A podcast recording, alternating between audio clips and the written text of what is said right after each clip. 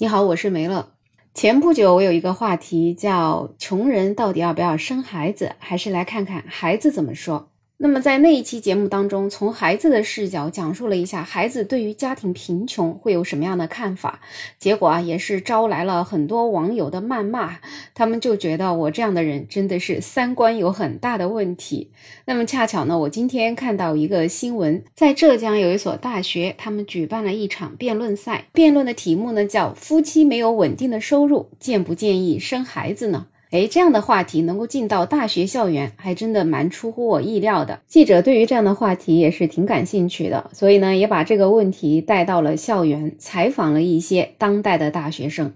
有不少的大学生认为，夫妻就算没有稳定的收入，也应该生孩子，因为可能在别人看起来没有给孩子更好的资源。但是其实，孩子对于父母来说，可能会让你的生活更加的充实。你可以跟孩子一起努力，同时孩子也会推动父母去努力。决定孩子是不是幸福、是不是快乐的因素，不是物质，而是更好的亲子交流、亲子陪伴和给足了安全感，还有三观价值的传递。我们都是第一次做父母，不确定性是很大的。我们不能因为未来的不确定性而产生担忧和焦虑，这些都是我们应该去勇敢面对的。孩子呢是祖国的未来，所以无论有没有经济基础，我们都要把这样一个未来的担当扛在自己的身上，这样子才能让我们的未来有希望。但是也有相当一部分的学生是持反对的意见的，因为他们认为，如果你没有稳定的收入，那就证明你为了挣钱必须要去努力的工作，会在外面奔波，然后也没有办法给孩子提供一个比较稳定的家庭环境。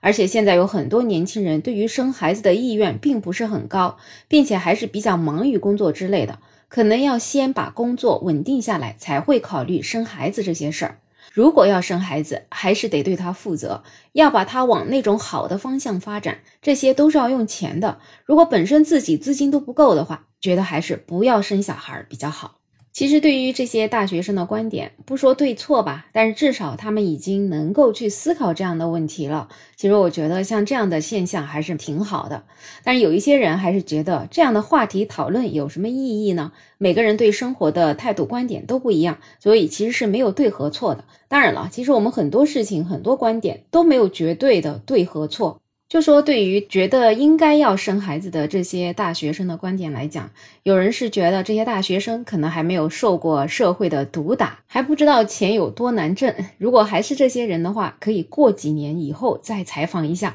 说不定他们的想法就变了。自己受苦啊，日子过得紧巴巴的就够了，为什么还要带孩子一起受苦呢？孩子招谁惹谁了？说实话，很多孩子当然是希望能够出生在富裕的家庭啊。想想，如果你自己都养不活，还想养孩子，你觉得快乐会从哪里来呢？那那些孩子在降生之前，有人询问过他们的意愿吗？像有一位网友，他就说，他小的时候啊，家里很穷，穷了之后呢，这个父母也是经常吵架闹离婚，而且呢，就会把生活的不如意发泄在他跟弟弟妹妹的身上。不是打就是骂，所以那个时候他有无数次都希望自己出个意外死了，甚至呢多次自残。穷人家的小孩大部分都是很自卑的，很难有健康的心理。那现在这个网友也是长大了，家里条件好了，父母呢也很少吵架了，但是以前因为穷而导致的这些吵架的阴霾始终挥散不去，所以他就觉得穷人啊真的是没有必要生孩子。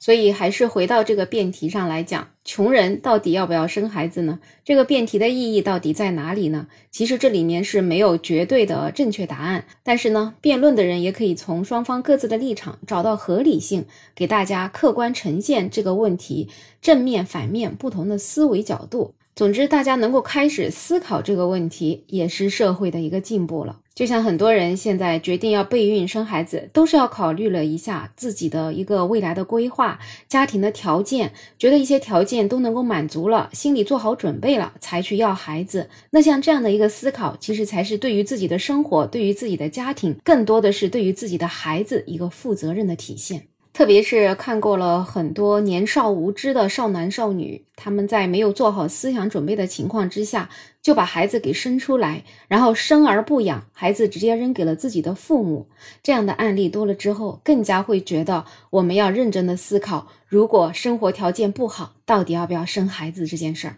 这个大概也就是这个辩题带给我们的意义吧。好了，本期话题就说这么多。欢迎你在评论区留言，也欢迎订阅、点赞、收藏我的专辑。没有想法，也期待你可以加入我的听友群，在绿色的软件上搜拼音“没有想法”，再加上二零二零，我是梅乐，我们下期再见。